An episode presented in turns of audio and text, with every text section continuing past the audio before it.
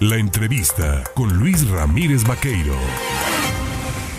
Este fin de semana estuvo por territorio veracruzano el presidente Andrés Manuel López Obrador para hablar de los detalles de esta gira y hablar de otros temas. Yo le agradezco al delegado de la Secretaría de Bienestar, Manuel Huerta Ladrón de Guevara, el tomarnos el teléfono. Manuel, ¿cómo está? Luis, buenos días a ti, a tu público, aquí entrando a donde se reparte la suerte, que es como alrededor de las 5 de la mañana, trabajando a tus órdenes. Oiga, pues esta visita relámpago, digamos, relámpago que está programada, ¿no? Evidentemente el presidente trae una agenda muy importante, pero se dio tiempo para visitar Veracruz. ¿Qué vino a hacer el presidente López Obrador? Platíquenos. Bueno, habíamos dicho, Luis, que era una gira por seis ciudades que culminó ayer, incluyó Cozoleacac en Veracruz, unas reuniones con trabajadores del gremio de los electricistas, se reunió aquí en Veracruz con los de Veracruz, Tlaxcala y Puebla, y bueno, pues para, junto con el compañero Manuel Bartlett y los responsables, todos, el ejército, incluyendo el general Crescencio, los responsables de echar a andar el programa de Internet para el Bienestar o Internet gratuito para todos y todas, que a través de la CFE va a llegar. Ahora sí, todo México va a ser Internet para todos, porque era mentira que todo México era Telcel el 20% solamente tiene cobertura satelital de Internet del territorio mexicano, solamente el 45% de la población tiene acceso al Internet y bueno, pues la idea es una gran transformación, incluye que la gente esté comunicada y esto incluye, como se ofreció, que llegue el Internet a todos lados. Esto es importante para la salud, la educación, para la cultura, para la comunicación misma.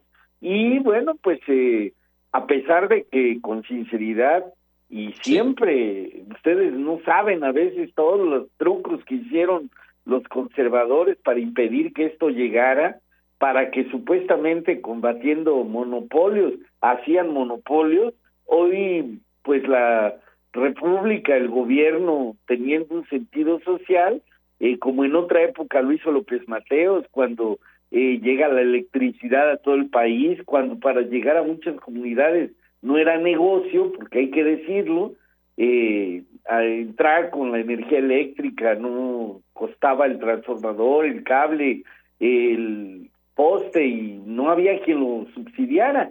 Entonces hoy igual vamos a ir con el Internet que llega a todos lados a través de los bancos del bienestar y también para que el banco del bienestar pueda funcionar eh, necesitamos el internet que llegue a las escuelas que llegue a algunas clínicas hospitales que llegue a las universidades de Benito Juárez pero sobre todo que llegue a los hogares de los más pobres para que también tengan ellos la oportunidad de estar conectados. Y para ello pues se le va a encargar a la Comisión Federal de Electricidad no solo instalar las antenas donde no hay, sino empezar a llevarlo a estos lugares prioritariamente y que los programas integrales de desarrollo puedan eh, persistir. Y hay un plan que eh, tiene una primera etapa que este año llega a todas las comunidades donde no hay y vamos a seguir avanzando creando esta conectividad para nuestro pueblo. Será Comisión Federal de Electricidad la responsable de suministrar el servicio de Internet, ¿verdad? Así es, primero instalando las torres que se tienen que instalar. Aquí en Veracruz son arriba de 250 de las mismas, porque tienen seis kilómetros de cobertura alrededor de se instala la torre y hay un sistema de conectividad que llega a todos los lugares donde no llega hoy el Internet.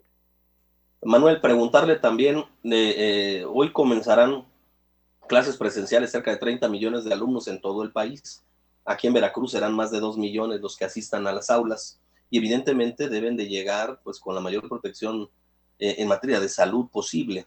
¿Cómo va el tema de la revacunación en la segunda dosis a menores de 5 años? Mira, pues yo con sinceridad muy contento porque pues se refleja en los índices de contagios, cómo se han disminuido de hospitalizaciones, de desenlaces fatales eh, sin duda la sociedad ha sido muy eh, pues muy disciplinada y han hecho caso de recomendaciones y se han dado cuenta que la vacuna es preventiva. A pesar de no ser un sector de riesgo, los menores de 18 años se tomó la decisión y con fuerza del pueblo se tiene la vacuna ahora más recientemente ante un reclamo del presidente ante COVAX, que era un mecanismo para dotar de vacunas, nos está haciendo ya eh, la entrega de la vacuna faltante, eh, y bueno, pues esto nos ha permitido llegar.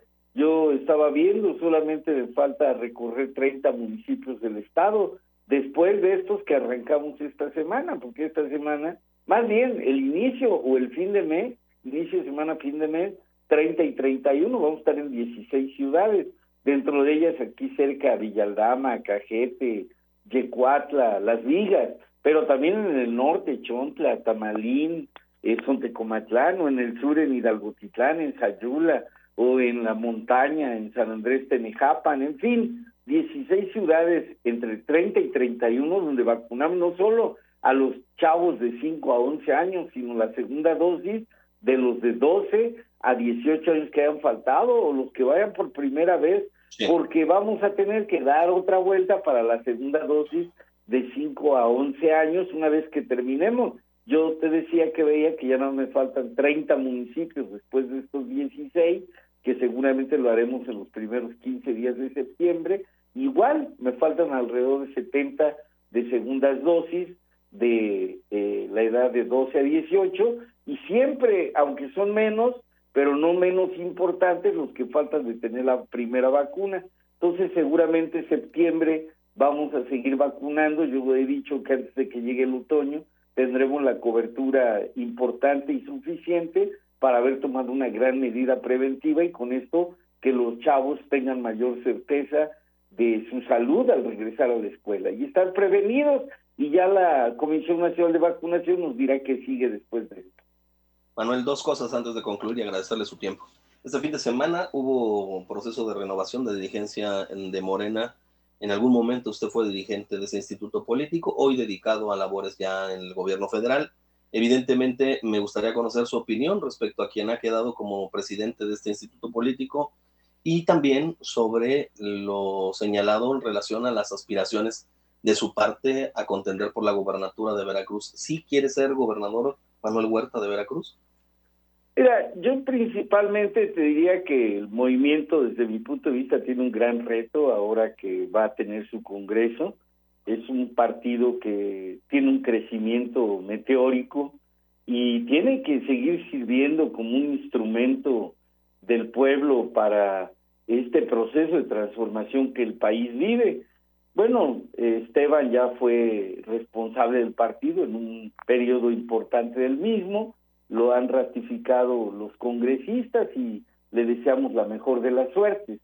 Eh, tengo que decir que, insisto, todos los procesos políticos y sociales que estamos viviendo no son, eh, ni en mi tiempo fueron eh, de un solo hombre responsabilidad, sino es de toda la militancia, creo yo con sinceridad que la militancia del Morena tiene que luchar por la democracia, porque es el legado más importante que vamos a dar. Y en ese sentido decir que siempre he dicho que el pueblo va a tomar las decisiones más importantes, eh, no depende de los militantes del Morena nada más, y que bueno, y el pueblo va a decidir quién representa en Veracruz y en el país al movimiento para la renovación de los cargos que son relevantes. Yo obviamente he dicho que en su momento, eh, sin duda estoy preparado mental, física, intelectual, espiritualmente para la tarea que me asigna el movimiento y siempre será honroso representar en nuestro estado esta posibilidad.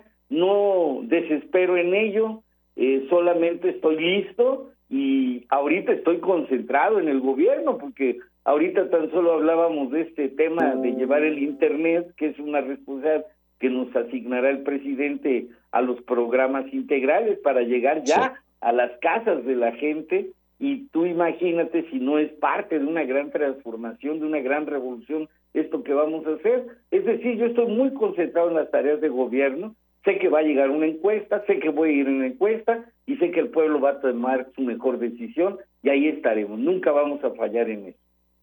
Pues a Manuel Huerta, ladrón de Guevara, yo le agradezco tomarnos el teléfono como siempre y poder platicar con el auditorio en el Estado. Muchísimas gracias, Manuel. Buen día. Luis, muchas gracias por comunicarle al pueblo de todas estas cosas que ocurren y que son buenas para ellos. Ánimo, buen día a todos, buena semana. Gracias, buena semana. Ahí está es la voz de Manuel Huerta Ladrón de Guevara, delegado de la Secretaría del Bienestar.